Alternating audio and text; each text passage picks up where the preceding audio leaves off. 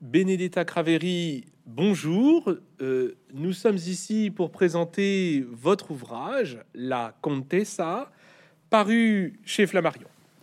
Vous êtes spécialiste de littérature française et vous avez déjà publié plusieurs ouvrages largement connus dans notre pays. Citons-en pour moi qui sont trois ouvrages qui euh, restituent finalement fidèlement votre pensée. Il y eut tout d'abord Madame du Deffand et son monde, parce que vous êtes intéressé aux pratiques salonnières, à ces salons qui ont caractérisé le XVIIIe siècle. Vous vous êtes également intéressé euh, à cet âge d'or qui fut celui de la conversation et vous avez laissé un magnifique ouvrage chez Gallimard en 2002, L'âge de la conversation. Enfin, pour introduire l'ouvrage d'aujourd'hui, on ne peut pas ne pas citer votre magnifique ouvrage également, Reine et favorite, le pouvoir des femmes, paru en 2009. Ici, avec cet ouvrage, La Comtessa, vous nous plongez dans les réalités des relations entre la France et l'Italie du 19e siècle. Et la spécialiste de la littérature, vous vous faites aussi historienne. Vous vous plongez dans les sources et vous proposez une nouvelle biographie, mais qui est plus qu'une biographie. C'est une entrée dans ce monde du 19e siècle entre la France et l'Italie. Alors, ma première question est à la fois très simple et presque un petit peu polémique. Est-ce que, au terme de l'écriture de ce livre, vous avez l'impression d'être une euh, spécialiste de la littérature et des correspondances, mais est-ce que vous n'êtes pas aussi, quelque part, l'historienne des pratiques culturelles notamment des femmes, au XIXe siècle bah, c'est une question à laquelle j'ai un peu de difficulté à répondre parce que je considère que les études littéraires sont aussi une forme d'étude historique. La littérature euh, fait partie de l'histoire. Mais euh, simplement, je pense que les littéraires euh, lisent les textes d'une manière différente que les historiens professionnels. Mais je ne veux pas entrer dans cette question, mais euh, euh, qui, est très compliquée et où on peut, on peut discuter longtemps. Mais c'est sûr que les, littéraires aussi dans les, dans les archives pour retrouver les textes, euh, pour retrouver les correspondances, pour retrouver tout ce qui peut amener de la lumière sur la jeunesse d'une œuvre. Et c'est ce qui, qui m'est arrivé avec la comtesse de Castiglione. La seule chose que je dois avouer, que je ne m'y attendais pas à trouver une telle quantité de manuscrits encore inédits et cela était vraiment un, travail rude. Je ne sais pas si je l'avais su dès le début, si je me serais lancé dans cette euh, aventure. Oui, c'est, je crois, euh, l'une des caractéristiques euh, de votre ouvrage. La comtesse était connue, elle est connue des spécialistes, elle est connue des amateurs du 19e siècle, mais on est surpris qu'une figure qui soit à la fois si connue, finalement, euh, de la France et de l'Italie du 19e siècle, vous mettez au jour euh, de nombreuses sources d'archives, surtout nouvelles au sens où elles n'ont pas été encore euh, utilisées. Elles avaient été finalement non pas délaissées, mais elles sont rarement finalement étudiées conjointement. Quels sont pour vous les documents véritablement les plus originaux, ceux que vous avez trouvés et dont vous trouvez qu'on a trop négligé l'utilisation lorsqu'on écrivait et s'intéressait à la comtesse? Mais je crois que pour expliquer mieux les choses, plus simplement les choses, euh, la comtesse de Castiglione était une graphomane et une fétichiste. Donc, elle conservait tout ce qui faisait partie de sa vie.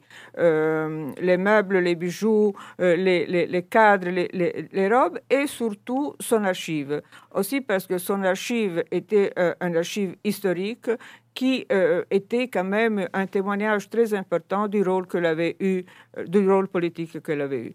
À sa mort, euh, l'ambassade d'Italie envoie immédiatement un fonctionnaire pour détruire tous les documents qu'on pouvait repérer dans son appartement parce qu'il y avait ces lettres avec Napoléon III, le roi de Sardaigne, les codes secrets et beaucoup, beaucoup, on suppose, de documents compromettants. Mais la Castiglione avait gardé aussi euh, un immense coffre de documents à la Spezia, dans son mm, pays presque d'origine, euh, coffre qui a été découvert après sa mort. Et les héritiers ont euh, fait une immense, organisé une immense vente aux enchères chez Drouot en 1956. Et euh, il y a un magnifique catalogue qui euh, témoigne de tous ces correspondants et tout. Et tout cela a été vendu et euh, a disparu dans les collections privées. Donc, on donnait par acquis qu'il n'y avait plus de documents sur la Castiglione. Et quand je me suis mis au travail, j'ai quand même essayé de voir ce qui se passait en Italie. Et par exemple, euh, euh, aux archives du ministère des Affaires étrangères, euh, son père, le père de la Castiglione, était diplomate. Il y a un immense archive de famille avec les lettres des parents, avec les lettres d'elle, de son fils et tout cela. Et puis à Turin, patrie de Castiglione, il y a un immense archive où il y a aussi beaucoup de lots de la vente aux enchères de, chez Drouot qui avait été acheté par le gouvernement italien. Mais là, euh, pour répondre à votre question, la chose qui m'a plus frappée, euh, qui a été la plus inattendue, c'est la correspondance, les lettres que la comtesse de Castiglione écrit au prince Potocki euh, au moment où elle est obligée à rentrer à Turin en 1859 euh, au moment où elle a été délaissée par Napoléon III et son rôle politique est terminé, elle n'a plus un rang, euh, toutes les portes de la bonne société du Piémont se sont euh, renfermées devant elle. Et elle est désespérée. Et pourquoi elle écrit à Pomiatowski Parce qu'il le connaît depuis sa jeunesse. il, a, il, avait habité longtemps à Florence. Il est devenu sénateur de l'Empire. Il est musicien. Il a été amant de sa mère et il est devenu à Paris son amant. Et là, elle, enlève son masque. Elle n'écrit pas en français comme, comme elle a l'habitude, elle écrit dans le, florentin de, de, son, de, son, de sa jeunesse. Et c'est une euh, correspondance d'une euh, violence, euh, d'une dureté, d'un cynisme et en même temps d'un désespoir et d'une angoisse émouvante. Elle s'adresse à Pomiatowski parce qu'il euh, ne veut plus revenir avec son mari.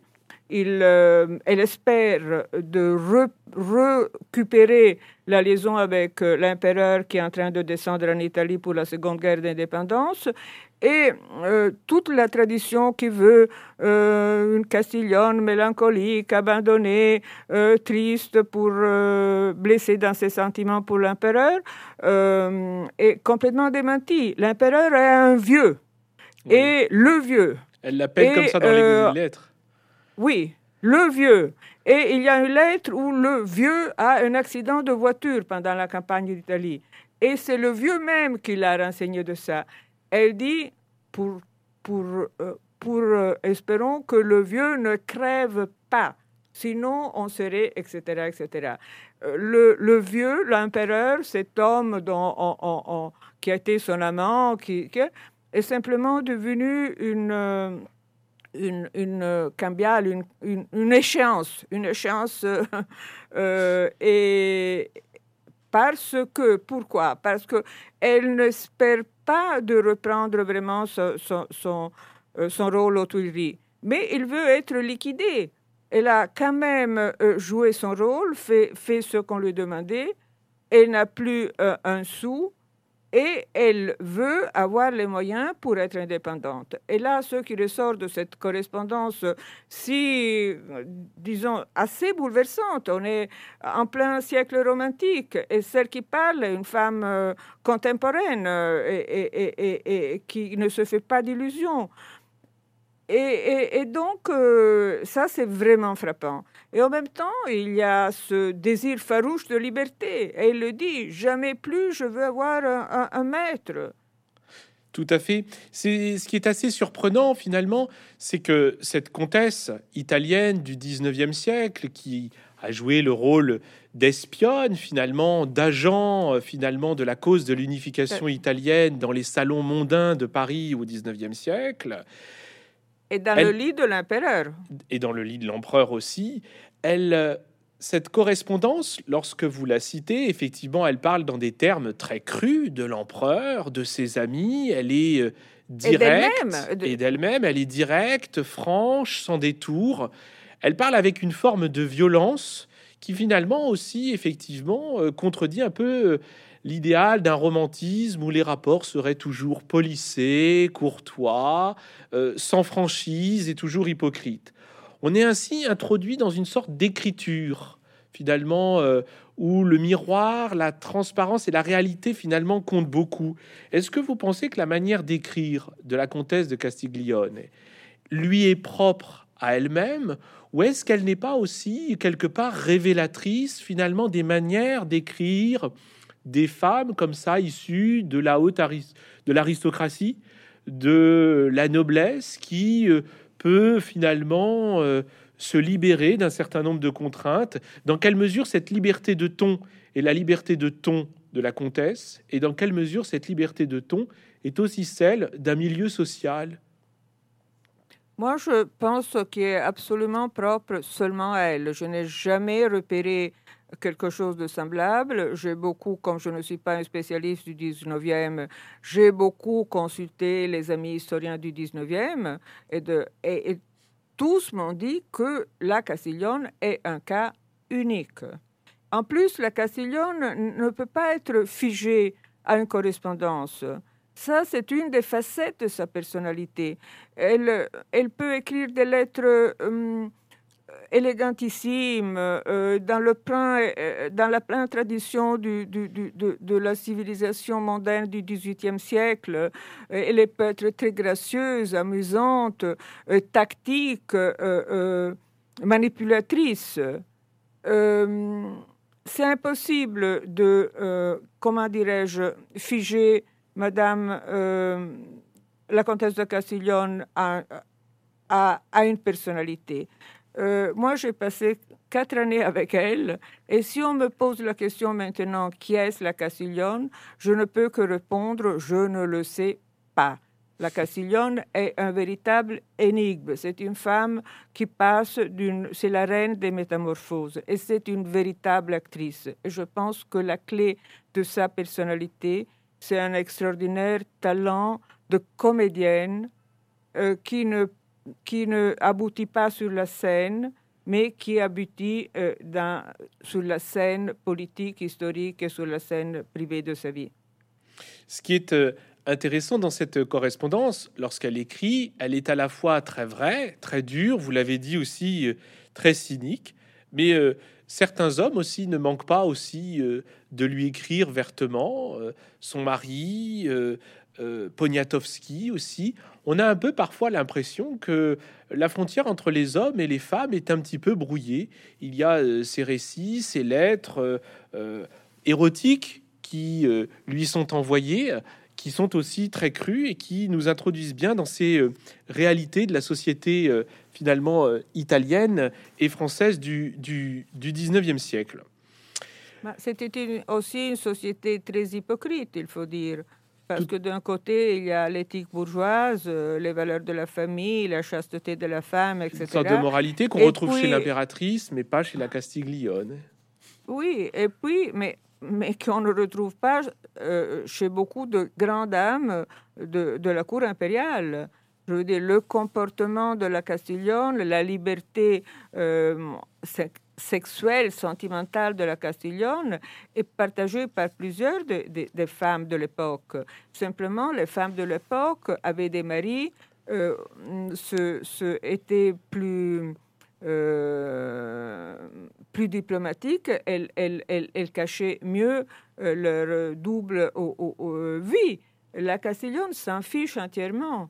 Elle, est, elle se débarrasse rapidement de son mari. Elle est elle proclame son indépendance.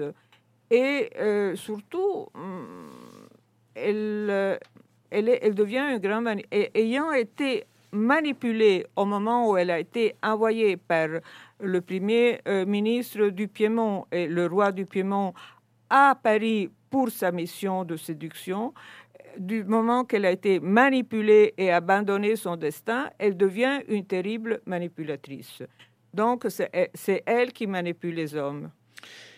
Ce qui d'ailleurs contribue, euh, là encore, elle, comme une actrice, elle sait brouiller les frontières, elle sait brouiller euh, finalement les images. Et euh, c'est assez intéressant puisque dans l'étude que vous restituez de l'intégralité de, sa vie, finalement, de son enfance à cette déchéance profonde qu'elle connaît à Paris, finalement, on, est, on hésite tout le temps puisque elle est à la fois une femme qui monnaie ses charmes, qui séduit, qui sait user de son corps au sens euh, euh, d'une manipulatrice, qui sait euh, séduire, abandonner dans un jeu à la fois de, séduction et de, et rejet, mais c'est aussi quelque part une forme de miroir du fonctionnement du pouvoir de Napoléon III, qui finalement, l'empereur lui-même essaye d'être à la fois un homme avec une apparence respectable, qui essaye de conserver les formes, et on voit bien qu'avec elle, finalement, comme vous l'expliquez, il reçoit ses maîtresses quand il se rend à Compiègne dans le wagon qui jouxte celui de l'impératrice. Dès lors, votre étude euh, est très intéressante dans la mesure où elle brouille les frontières entre finalement euh, une sorte de chronique d'alcôve et le fonctionnement du pouvoir finalement de la société du Second Empire. Et c'est là l'un des points intéressants de votre ouvrage, c'est que il remet en perspective, il articule différemment la grande et la petite histoire. Et moi, j'aimerais qu'on revienne un petit peu, si vous le voulez, sur son séjour à Paris, où elle est envoyée, en effet, par euh, le ministre et par euh, le roi de Piémont pour séduire l'empereur, pour le gagner quelque part à la cause de l'unification euh, italienne. On voit très bien finalement qu'elle séduit l'empereur, elle partage une partie de sa vie et finalement elle réussit à conserver un petit peu le mystère sur ses activités. Alors, hormis parler à l'empereur de l'unification, que fait-elle un petit peu dans ce Paris euh, des années 1850 pour l'acquérir à l'unification italienne? Mais peut-être, mais peut-être, ça peut être utile d'expliquer pourquoi on, la voit à Paris et quels sont les rapports entre euh, Paris et Turin? Bien, euh, dans le petit euh, royaume du Piémont, il y a un premier ministre qui est arrivé au pouvoir, qui est Cavour, qui veut absolument essayer à nouveau de chasser les Autrichiens de l'Italie du Nord. Euh, le, les armées euh, piémontaises ont été battues cruellement euh, il y a une dizaine d'années dans la première guerre d'indépendance.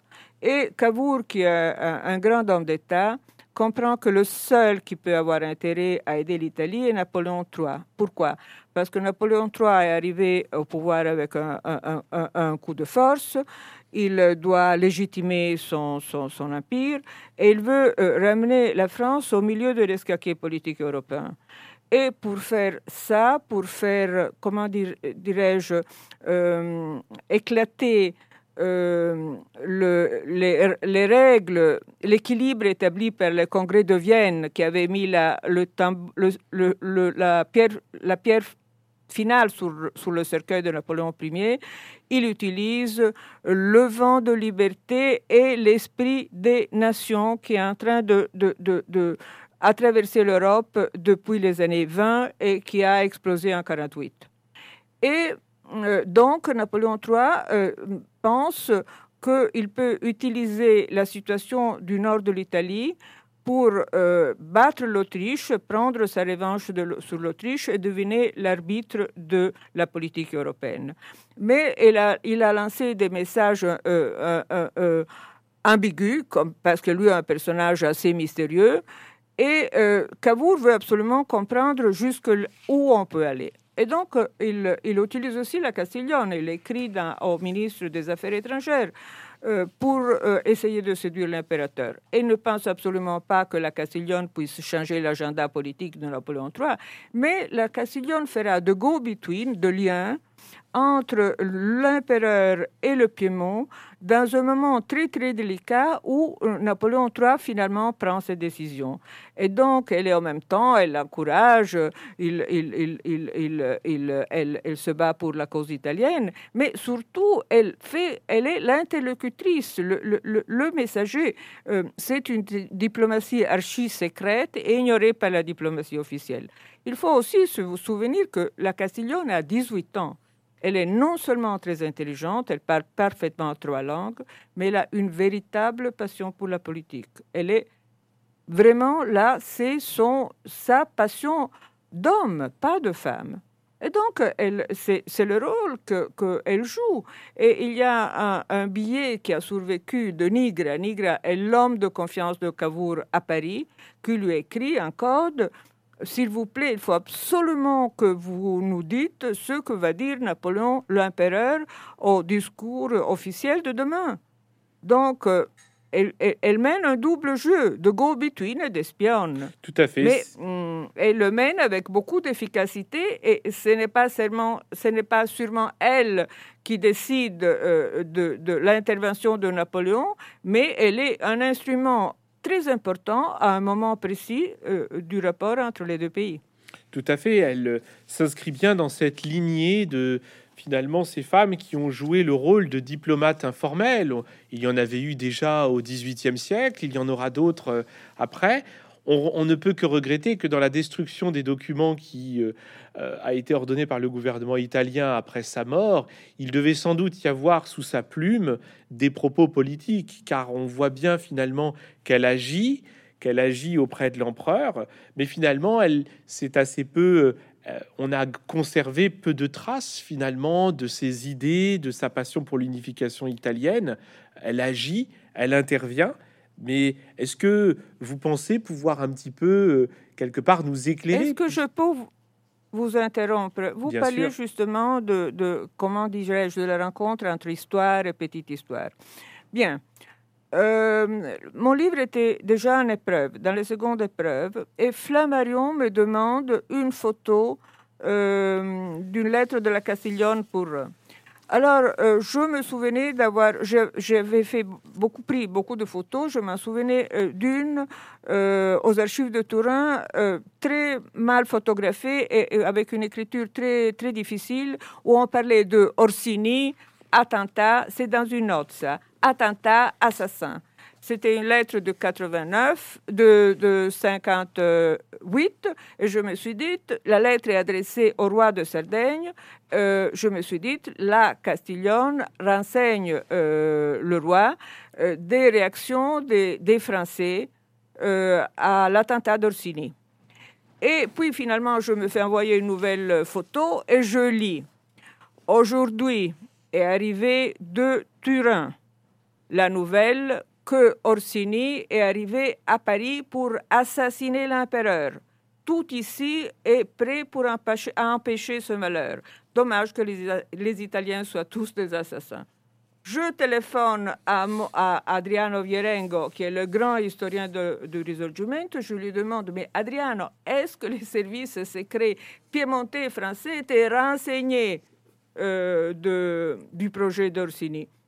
Et Biarengo dit Je tombe des nues. Absolument pas. C'est ça, c'est une, une, histoire incroyable.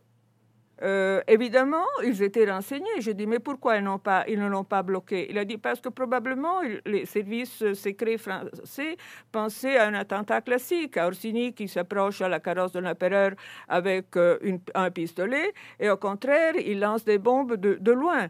Mais la démonstration que la Castiglione dit le vrai, c'est qu'ils ont, ils les ont arrêtés tous les cinq dans une minute. Donc, vous voyez, dans un détail secondaire d'une lettre que je n'avais même pas eu l'intelligence de lire jusqu'au fond parce que la photo était très mauvaise, euh, euh, on a, au moins pour nous Italiens, une nouvelle assez extraordinaire parce que cet attentat d'Orsini fait croire que, la coalition franco-italienne n'aura jamais lieu. Et je suis sûre qu'il y aura des autres choses qu'on découvrira, parce que je suis sûre que toutes les correspondances privées qui ont été vendues aux enchères, tôt ou tard, vont être remises sur le marché. Donc il y a beaucoup de travail à faire encore sur la Castiglione. Oui, tout à fait. C'est encore un personnage à découvrir, mais en effet, à la lecture de, votre ouvrage et de ce que vous nous révélez, on peut la ranger dans la catégorie des agents diplomatiques, finalement même informels, si elle n'avait pas un titre d'ambassadeur ou autre. Elle a joué un rôle diplomatique, et ce rôle diplomatique, il est lié en fait à sa capacité à savoir, à connaître, à dire et à informer. Peut-être est-ce là d'ailleurs la force de sa puissance et du crédit qu'on lui reconnaissait, c'est qu'elle arrivait à percer les secrets, à connaître les mystères et à savoir euh, finalement euh, ce que pensait Napoléon III. Elle s'avère être une femme. Elle s'avère pas seulement Napoléon III, parce que si vous pensez qu'à précédent, avec la chute de l'Empire, quand euh, le malheureux tiers se rend en Italie pour, pour essayer d'avoir euh, le secours de ses anciens alliés, et, euh, naturellement on lui dit niet, la Castiglione, qui était une amie de longue date, l'aide à entrer en contact avec Bismarck à Versailles. Et là, on a la lettre, on a les documentations. La, lettre, ce n'est pas moi que je l'ai découverte, c'est publié la lettre dans la vente aux enchères de Drouot, euh, sa lettre à Bismarck. Donc, c'est, tout, tout, cela est assez extraordinaire. C'est assez extraordinaire. Et en plus, elle était vraiment liée à la France. Elle a vraiment, euh, elle considère la France son second pays. Tout à Ça, fait. il faut le reconnaître. Elle, euh, dans ce, dans ce rôle qu'elle joue, finalement, à, à chaque fois qu'on qu'on vous suit, à chaque fois qu'on découvre ces lettres, on, aperçoit que finalement la Castiglione, on ne peut pas la ranger dans la catégorie de l'intrigante ou de l'entremetteuse, mais bien plutôt de la gobituine parce qu'elle a un rôle. C'est-à-dire qu'elle a permis d'établir un lien entre des hommes, des cercles du pouvoir, des adversaires politiques, et elle appartient vraiment à une catégorie pour laquelle on manque encore de noms, de vocabulaire pour la désigner, c'est ces agents qui établissaient des liens, mais dont on ne peut pas dire qu'ils étaient seulement dans l'intrigue, puisqu'à un moment, elle le fait de manière presque désintéressée. Elle cherche à finalement rendre service à tiers, ah, elle rentre en contact avec Bismarck. C'est une... Comment la qualifier C'est une passion. La elle a la passion politique, elle est monarchique, elle est euh, elle, est bouleversée par la chute de l'Empire, euh, bouleversée par la Commune. Elle essaie de, euh, restituer, comment dirais-je, de, témoigner son amour pour la France en essayant d'aider ses amis. Mais hum, le problème avec la, la Castiglione ne s'impose pas simplement pour, disons, pour son rôle politique, mais parce qu'elle a la capacité de créer un personnage tout à fait moderne, de, de diva, de, de, femme célèbre en tant que célèbre. C'est une célébrité, une vedette, pour la simple raison qu'elle est la Castiglione. Et elle a le talent de... Euh, elle, a, euh, elle a un vrai talent artistique et on le voit à travers ses photos elle, elle, s'empare de ce nouveau moyen artistique qui est la photo, qui est né une dizaine d'années avant elle. La Castiglione est née en 37. Et pour les historiens euh, d'art de la photo, elle change le portrait photographique euh, et elle l'utilise pour, euh, pour immortaliser sa beauté. Mais la manière où elle se met en scène, son narcissisme, n'est pas simplement un narcissisme, euh, euh, euh, comment dirais-je, n'est pas seulement un, produit de la vanité. La Castiglione a un vrai talent artistique et dans ses poses, on l'a montré très bien. Elle s'inspire par exemple au tableau de Ingres, à l'iconographie mhm. euh, euh, picturale de son époque. Et en même temps, au fur et à mesure qu'elle avance, elle commence, elle est obsédée par sa, sa propre image. Et donc, elle commence à sectionner son corps. Elle, photo, elle prend les photos de ses pieds, de ses mains, de ses jambes nues. Et elle anticipe avec cela euh, euh, l'art euh, surréaliste. Mais en même temps, moi, j'étais sidérée parce que j'ai présenté mon livre à Naples et j'ai été présentée par Sylvain Bélanger. Sylvain Bélanger, un historien d'art français très connu qui dirige Capodimonte.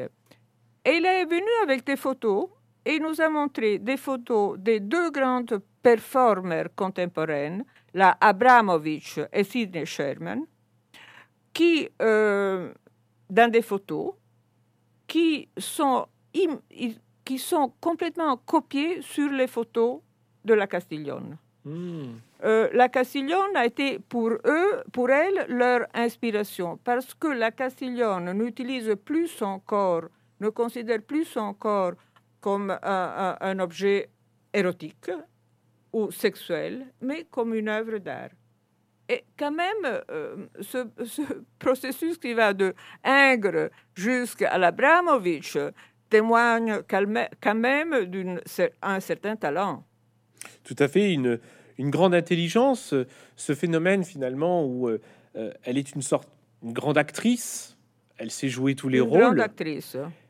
C'est un phénomène, presque, on pourrait qualifier de, star. C'est une étoile qui naît, vous l'avez dit, euh, elle rayonne à Paris, elle rayonne euh, en Italie. Mais, Mais surtout, si je peux me permettre de vous interrompre, je crois que Paris constitue aussi pour elle, pour elle-même une révélation, parce que quand cette jeune fille de 18 ans euh, arrive au premier bal de Tuileries, 3000 personnes, euh, un éclat de lumière, d'or, peut-être de la vulgarité, mais quand même une mise en scène extraordinaire que Napoléon III et son épouse ont mis en œuvre pour éblouir l'Europe, qui éblouissent. La reine Victoire, et, quand elle vient à, Paris, elle reste euh, vraiment bouche béante devant la grandiosité des Tuileries. Bien, la Castiglione, 18 ans, venant d'une petite ville provinciale, avec une robe faite plus ou moins à la maison, arrive aux Tuileries, au bras de son mari, et les gens montent sur les banquettes pour le voir. Elle a évidemment quelque chose, un charisme, une euh, de grande actrice. C'est une, star. Elle a elle-même, euh, qu'elle découvre, je crois, elle-même à, ce moment même. Et, toute sa vie, après, elle va jouer des rôles différents selon, euh, selon les situations, selon les nécessités, selon ses désirs. Tout à fait. C'est assez intéressant, cette image finalement d'une femme qui est une étoile, qui rayonne par son charisme, par sa capacité à jouer tous les rôles. C'est aussi une, une femme qui maîtrise très bien, elle n'a pourtant que 18 ans, vous venez de le rappeler, elle maîtrise euh, magnifiquement bien l'art de la parole. Elle sait parler, sourire, ne pas sourire, pour mieux euh, euh, finalement impressionner ceux avec qui elle entre en contact. Il y a aussi ce rapport aux vêtements que vous développez un petit peu à plusieurs reprises. Peut-être que sa robe était fabriquée chez elle, mais on la voit choisir avec soin. Elle, est en compétition quelque part avec l'impératrice en rejetant la crinoline. C'est une femme qui est à la mode. Peut-on dire que la Castiglione est à la mode ou ne peut-on pas dire au contraire qu'elle a fait la mode? Euh, moi, je pense qu'elle elle, elle, elle, a été une reine de la mode, mais qu'elle veut être inimitable. Et euh, elle, au début, elle, arrive avec son, garde-robe euh, fait à la maison, mais puis elle, dépense des fortunes à Paris chez les couturiers, et puis elle utilise aussi le grand Worf qui vient d'arriver à Paris. Mais par exemple, il y a, on voit à travers ces photos euh, ces mises au bal et dans les grandes occasions. Et euh, une des photos les plus célèbres est la photo d'elle déguisée en reine des Tuileries, une, euh, euh, un costume qu'elle utilise en 1862 quand elle rentre à Paris et elle est à nouveau admise aux Tuileries. Bien, pour ce costume qui fait allusion à, son origine, elle est née à Florence, à l'histoire florentine, elle utilise euh, un grand costumiste de l'opéra. Et elle utilise, elle se fait faire des bijoux par, une, euh, par les Mellerio. C'était des orificiers euh, parisiens très, très... très connus. très connus, qui faisaient aussi des bijoux pour le théâtre. Donc, ce sont des bijoux en cuir euh, peints en or. Mais ces bijoux sont inspirés de la collection de bijoux, bijoux étrusques, de la collection Campana, une collection italienne que Napoléon vient d'acheter en Italie et qui sont destinés au Louvre. Et ce sont les bijoux de la Castiglione imités sur les, bijoux étrusques de Campana qui vont lancer à nouveau la mode des bijoux antiques. Donc, elle a une, aussi une, euh, une capacité, euh, euh, un know-how qui n'est pas du tout amateur, comment dirais-je. Elle est une vraie professionnelle et il se passionne à tout ce qui concerne sa mise en scène. Un vrai professionnel. Ce talent, finalement. Elle, ce talent. Elle, c'est sa passion. Elle est l'objet. Elle est l'objet de tous ses soins. Ce qui l'intéresse, la passionne, c'est l'image qu'elle bâtit d'elle-même et qui veut laisser, euh, qui veut immortaliser dans ses photos. Tout à fait. C'est d'ailleurs euh, assez surprenant. Elle maîtrise tout l'art de s'habiller, l'art de se tenir en société, l'art de parler, l'art d'écrire.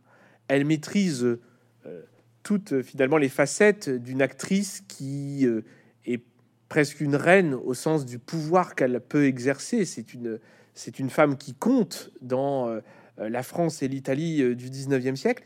Et c'est presque paradoxal par rapport, on se demande si c'est dans euh, sa famille, par sa mère, avec laquelle elle a des rapports qui ne furent pas toujours très simples. Qui sont très difficiles. Finalement, d'où vient toute cette capacité à savoir, à, à devenir une, une sorte d'héroïne du 19e siècle, sur la scène de la mode, sur la scène à Paris, dans la mondanité. Mais je crois que d'où tient-elle tout ce savoir, cette, cette pratique, bah, cette maîtrise des codes bah, Moi, je pense qu'elle vient déjà d'une famille euh, importante. Euh, de la vieille noblesse. Euh, elle a grandi à Florence, qui est, une plaque tournante de la société européenne. Elle est très intelligente, elle est très douée et, elle, est, elle, est non seulement narcissiste, mais elle a un côté mythomane. mytho, mythomanie. Mythomane. Mais la chose qui frappe, on a, on a fait la liste de tous ses atouts c'est qu'elle réussit à gâcher tout.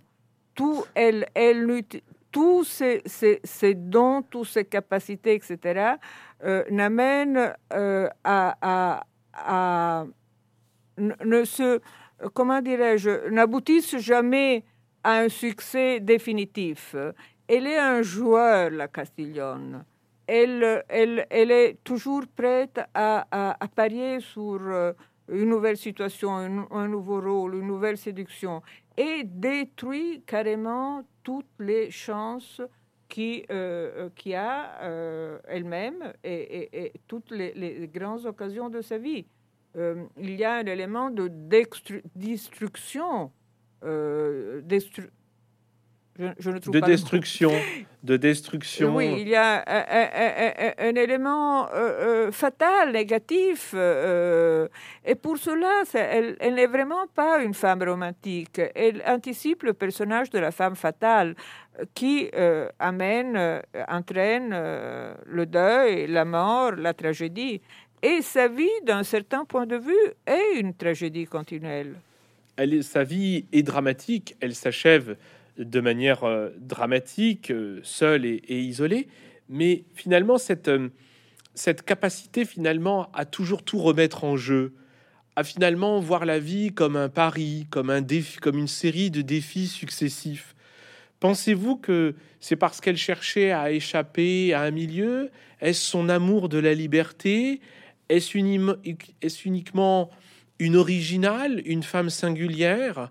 Ou est-ce qu'il n'y a pas aussi finalement euh, euh, chez cette femme, est-ce qu'elle n'est pas porteuse d'autres valeurs, d'une forme d'émancipation, de goût pour la liberté, euh, la volonté d'échapper à des carcans, à des, à des codes finalement. Est-ce que finalement ce, ce risque pour la destruction qu'elle encourt en permanence, alors qu'elle pourrait avoir des situations bien plus affirmées, bien plus établies, se marier, elle pourrait, euh, elle a eu un mariage malheureux, mais elle, elle pourrait à plusieurs reprises finalement concrétiser finalement tous ces atouts qu'elle a D'où vient cette, euh, cette capacité à détruire ce qu'elle construit? Est-ce que c'est le goût de la liberté ou est-ce une forme euh, d'indolence, de légèreté? Euh, À votre avis? Bah, C'est très difficile à dire. Il y a le goût de la liberté, il y a un individualisme farouche. Il y a le goût de la liberté, il y a le goût du pari du défi, il y a le sentiment de, de toute puissance. Et hum, et puis, il y a aussi un élément de névrose. Euh, je, ne, je ne considère pas que, que c'est ma tâche de faire des, euh, analyses psychanalytiques de la Castiglione. Et en plus tout ce que je sais, je l'ai écrit dans un livre, donc euh, c'est au lecteur de, de, de d'interpréter. Mais euh, pendant que euh, euh, mon tour de présentation en Italie, je rencontre souvent des psychiatres qui me disent Madame, j'ai lu votre livre, c'est formidable, j'ai, mon interprétation, j'ai mon, mon, mon diagnostic. je pense qu'il y a un élément de folie où je déteste utiliser ce mot parce que ça veut rien dire et ça peut tout dire.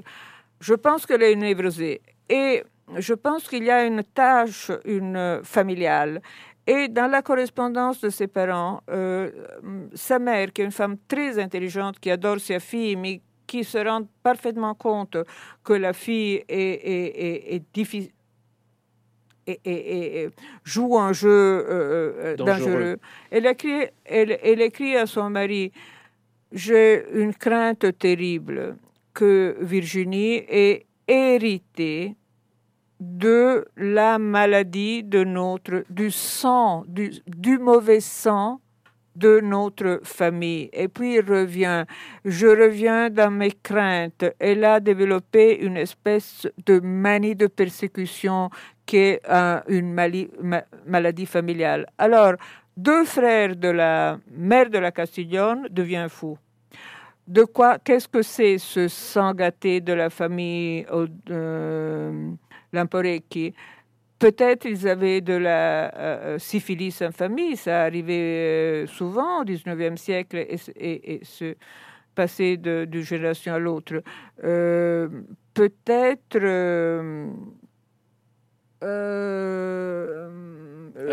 c'est une famille où se sont mariés entre cousins peut-être il y a. De toute manière, la mère, qu'une femme, un beau personnage, une femme extrêmement intelligente, a très rapidement le suspect que l'extravagance, la violence, la liberté de Virginie est aussi un côté pathologique.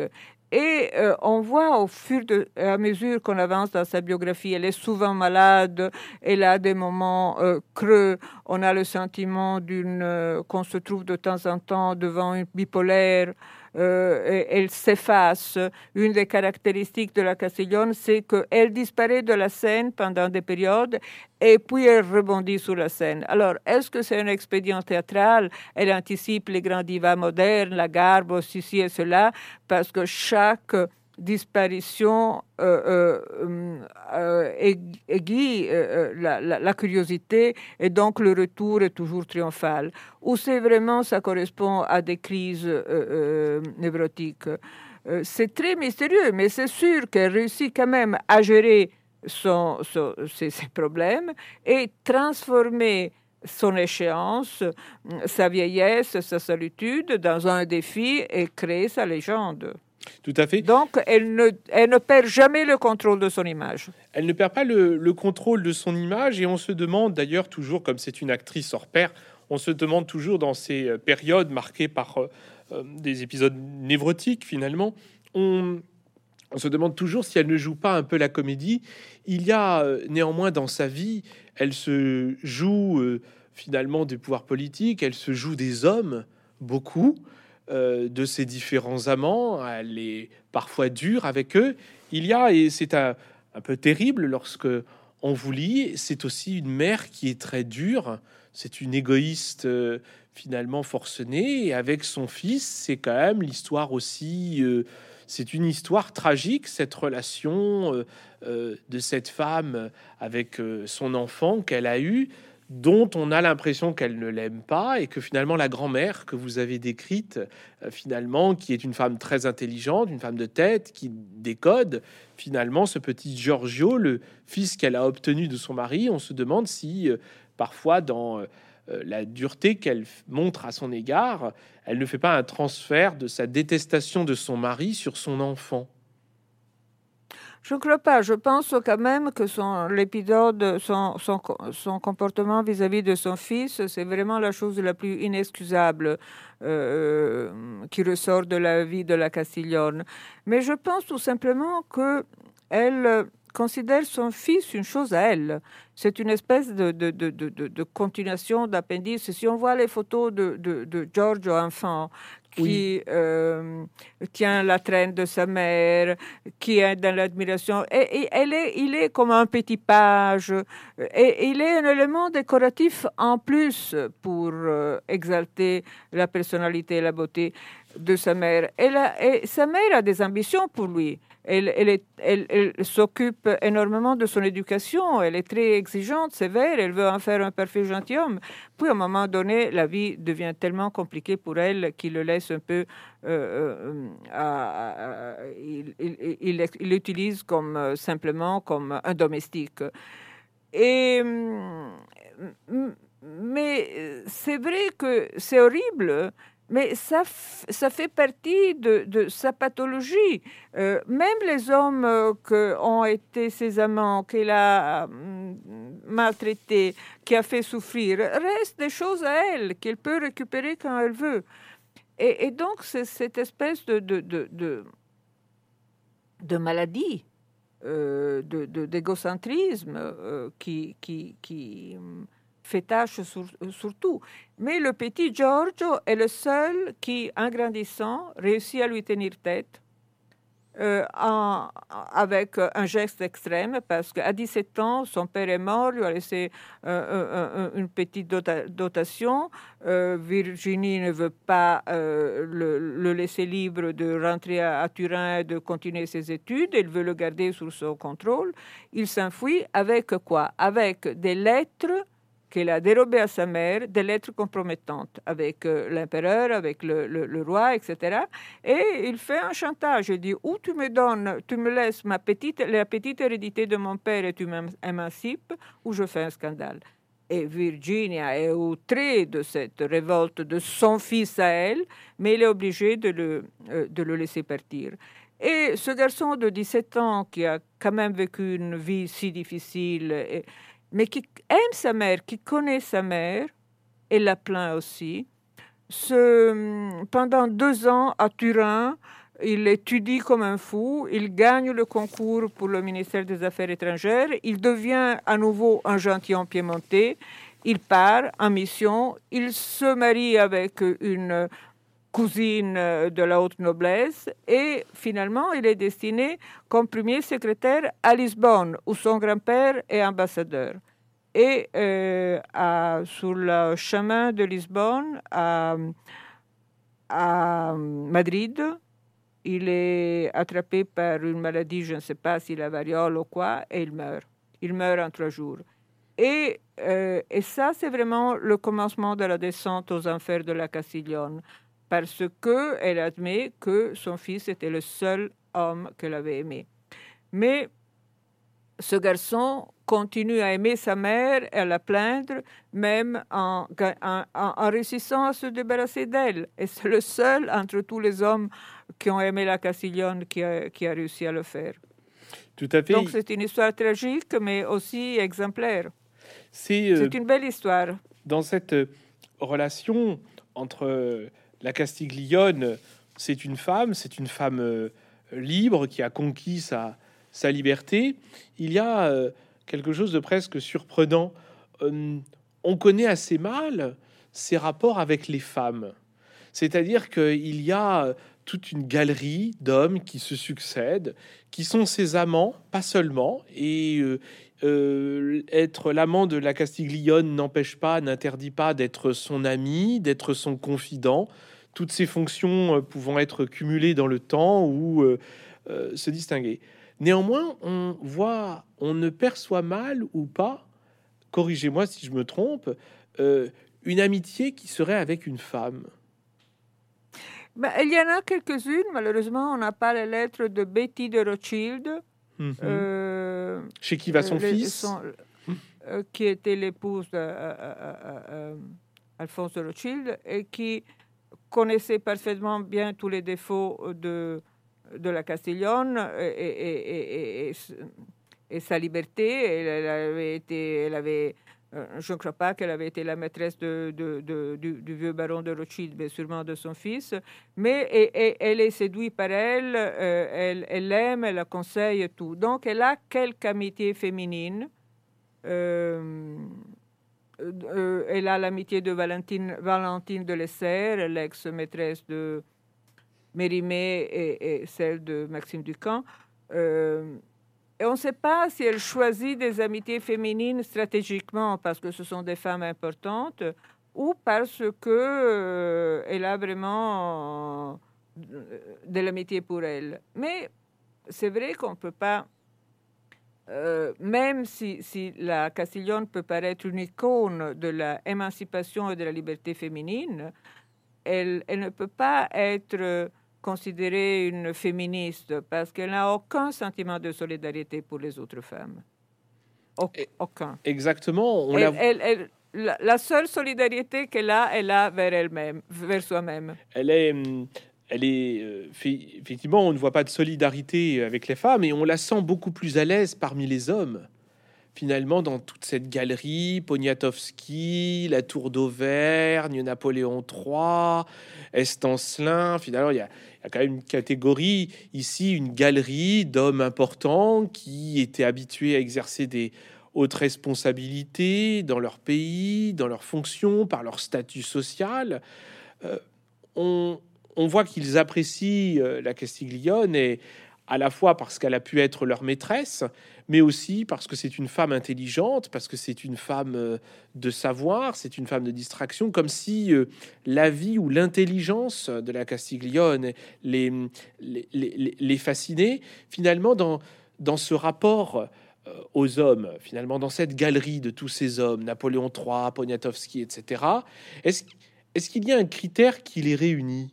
Est-ce qu'il y a finalement euh, chez la Castiglione, quand elle choisit comme ça, parce que on ne peut pas penser qu'une femme qui euh, choisissait ses tenues, euh, écrivait, parlait avec autant de rigueur, de précision, avec cette capacité à jouer un jeu, on ne peut pas penser qu'elle choisissait ses confidents, ses amis, finalement, sans les sélectionner drastiquement. À votre avis, dans son choix bah, des hommes qu'elle a qu'elle a conservé dans son existence, quel était un peu le critère finalement de sélection Je pense que je pense que les critères étaient multiples. Le seul critère unifiant, c'est la volonté de dominer. Il y a dans la Castiglione une volonté farouche de domination. Et en même temps, il y a cette extraordinaire liberté sexuelle qui, vraiment, de ce point de vue-là, vraiment moderne. Elle dit que les rapports sexuels mm, obéissent à un hasard, n'ont aucun, aucune importance. Pour elle, le vrai sentiment qui compte est celui de l'amitié. Et, en cela, elle est sincère parce qu'elle est très fidèle à ses amis. Puis les hommes, elle les choisit euh, selon, bah, euh, selon, ses goûts. Pour, quand elle est très jeune et mariée pour évader à la nuit euh, conjugale. Napoléon III pour une pour les raisons politiques qu'on a évoquées. Et puis, comme elle veut être libre et euh, elle n'a plus d'argent, euh, comment on peut se procurer l'argent à cette époque, une femme de la noblesse qui ne travaille pas bah, En jouant en bourse, elle a appris cela euh, dès son arrivée à Paris, euh, tout le monde joue en bourse au Second Empire. Tout le monde, non, c'est la grande époque de l'argent, de la spéculation, des banques. Et pour jouer en bourse, il faut avoir de bons renseignements. Et donc, des renseignements par les hommes politiques, euh, par les banquiers, par les hommes au pouvoir. Et il pratique avec beaucoup de désinvolture ce qu'aujourd'hui, nous, on appelle le. Euh, le, le, le, le, le consulting, l'audit, euh, le insider, insider trading, non? Ce qu'on appelle insider trading, euh, se renseigner, jouer en bourse ayant les, les, les, bons renseignements. La spéculation, que les la spéculation financière. la spéculation. Et si les, spéculations ne, ne, marchent pas, bien, elle, doit... Euh, euh, se faire prêter de l'argent par, par, des banquiers, par les hommes euh, qui ont l'argent et, auxquels elle, elle, concède ses charmes. Mais en même temps, il y a aussi des relations qui... donc, elle est obligée à, avoir des amants pour sa survie pratique. Et cela l'amène, au fond, à détester les hommes qu'elle séduit et qu'elle domine. Parce que euh, c'est c'est du travail, elle n'a pas d'autre choix. Et puis, il y a deux ou trois relations. Par exemple, vous avez cité celle avec le général Estancelin, mm. qui se base sur de longues amitiés, sur une entente intellectuelle, euh, une empathie, euh, une liberté extraordinaire. Une estime, il s'estime. Une estime, une liberté, une solidarité, et qui passe aussi à travers euh, le lit. Et, là, euh, les lettres de, de les lettres qu'Estancelin lui écrivent, sont vraiment, euh, sont vraiment euh, intéressantes parce que il y a de la part de, de, ce aristocrate normand avec une famille, mais qui est un beurre de femme, une vraie admiration pour l'intelligence, pour la curiosité, pour, pour, pour l'originalité de la Castiglione, une vraie complicité. Et en même temps, il y a une espèce de, de, de, pari érotique, parce que la Castiglione accepte de, de, de, coucher avec lui, euh, parce que lui insiste énormément. Il est un tombeur de femme. Il a dit, mais si je peux, je voudrais bien montrer l'admiration que je prouve pour vous aussi de manière plus, plus pratique, plus, plus concrète. Et, il y a une, histoire euh, adorable parce que finalement la Castiglione dit écoutez, si pour vous faire plaisir, ok, venez et lui donne un rendez-vous à Dieppe. Et Estancelin arrive, euh, elle ouvre la pièce, elle se fait trouver complètement déshabillée, nue, avec les bras couverts de bracelets euh, et de bijoux. Et le malheureux Estancelin est foudroyé par cette vision digne d'un tableau de Gustave Moreau et à ce que Stendhal appelle un fiasco. Il, il, ne, réussit il ne réussit pas à profiter de cette vision euh, extraordinaire. Et euh, alors, tous les deux éclatent à rire. Et ça devient, euh, à partir de ce moment, leur amitié devient vraiment de fer. Une complicité. Et, ils, vont, ils vont, et ils vont, et puis ils se donnent des autres euh, rendez-vous érotique euh, avec plus de succès. Et dans les billets, on lit euh, que Estancelin lui écrit avec bracelet ou sans bracelet. Et c'est pour eux le mot-clé pour dire est-ce qu'on va coucher ensemble ou non. Et là aussi, là, dans cette correspondance, il y a les lettres érotiques de Stancelin à la Castiglione qui lui, dit, lui explique toujours Je veux bien coucher avec vous, faire l'amour avec vous, mais par gentillesse, parce que moi, je ne ressens rien. Et lui, selon une stratégie épistolaire digne des romans libertins, essaie de la, de la provoquer et lui écrit des lettres érotiques qui sont là aussi assez extraordinaires, parce que c'est un, militaire, c'est un un gentilhomme qui n'a aucune euh, ambition littéraire. Et ce sont des lettres très érotiques, très très belles. J'ai un peu regardé les lettres érotiques de l'époque, les lettres de Flaubert, etc. Mais celles de Stancelin sont vraiment poétiques. Moi, je ne suis pas une experte de, de, de, littérature érotique, mais quand même, je ne sais pas comment vous les avez trouvées, vous. Oui, les lettres elles, de sont elles, sont, elles sont suggestives. Elles sont suggestives. N'est-ce pas Elles sont suggestives et, euh, et, à la fois subtiles. Et délicates, au fond. oui, il y a... c'est d'ailleurs paradoxal ou plutôt ça ne l'est pas peut-être pour l'époque, il n'y a jamais rien de vulgaire ou de grossier. Elle réussit à collectionner les amants, les aventures, et elle n'est jamais... On ne peut pas dire d'elle que c'était une femme légère. Elle est brutale, la seule avec qui est brutale est Pomiatowski, qui est celui que, Tout à fait. pour lequel elle, elle a un sentiment vraiment très semblable à l'amour. Et là, on dit pain au pain, vin au vin. Je ne sais pas s'il y a cette expression en français. En Italie, c'est pane al pane et vino al vino. Elle parle clair. Ah oui. Cela n'empêche. Alors, il, y a aussi dans, dans ces amitiés masculines euh, cette fascination, effectivement, avec le général Estancelin, c'est sans doute la plus belle parce qu'on découvre une sorte de fascination teintée d'un profond respect. Hein, il la respecte profondément. Finalement, euh, dans cette galerie d'hommes, euh, on, peut le dire entre nous pour plaisanter, finalement, Napoléon III est sans doute celui qu'elle a peut-être le moins estimé, le moins, elle a été le moins fascinée par lui. C'est euh, finalement dans cette galerie d'hommes celui peut-être qu'elle a le moins respecté, non? Non, ça je ne pourrais pas le dire parce que elle, a été grisée par lui. Il était quand même l'empereur. Et puis Napoléon III était un homme d'une grande politesse. Il y a le, portrait qui dresse de lui la reine Victoire à, sa cousine en Allemagne. Elle dit elle a eu l'éducation accomplie d'un prince. Il est un homme d'une gentillesse, d'une politesse extrême.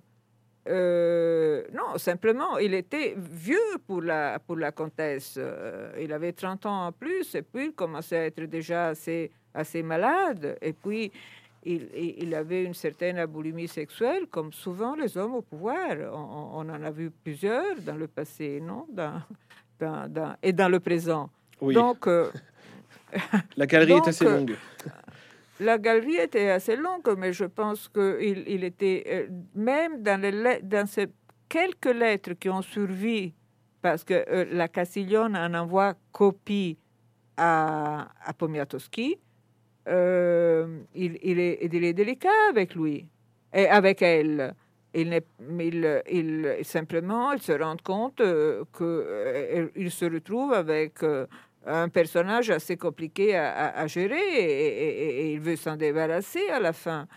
Et ne sait pas vraiment comment. Moi, je pense qu'elle a été fascinée par, sa tâche, par l'empereur, par ceci, mais qu'elle ne l'a jamais aimé et, et surtout euh, on l'utilise comme euh, une marchandise. C'est vrai que Cavour et, le roi de Sardaigne euh, disposent de son corps comme, si elle était une, une, professionnelle. Il y a une lettre merveilleuse de Cavour au roi qui dit, pendant qu'elle est en train de conquérir Napoléon III, etc., c'est à l'époque du congrès de la paix après la guerre de Crimée, et il y a tous les représentants des grands États européen à Paris, et il y a le représentant des Russes qui s'appelle Orlov. Et Cavour écrit à, à Vittorio Emanuele euh, Je suis en, bon terme avec Orlov, mais si seulement euh, Nini, c'est-à-dire la Castiglione, voudrait un peu coqueter avec lui, la chose serait faite. Donc il dispose d'elle non seulement pour se coucher avec Napoléon III, mais éventuellement aussi avec le représentant russe. Et, vous pouvez bien vous imaginer qu'elle veut bien se débarrasser de tout ce quelqu'un qui, qui finalement ne l'amène à rien. Tout à fait. Alors, il y a un dernier point, c'est cette actrice qui euh, finalement sait se jouer des frontières, sait se jouer euh, finalement des, euh, des codifications sociales, morales, religieuses, sexuelles, aussi érotiques et autres. Mais la plus grande frontière qu'elle ait jamais traversée, c'est finalement entre la France et l'Italie. Et je vous propose la Castiglione est, aussi emblématique de la société euh, au 19e siècle, mais elle en est le modèle parachevé. On a l'impression qu'elle ne sait plus très bien si elle est française ou italienne et que finalement peu lui importe.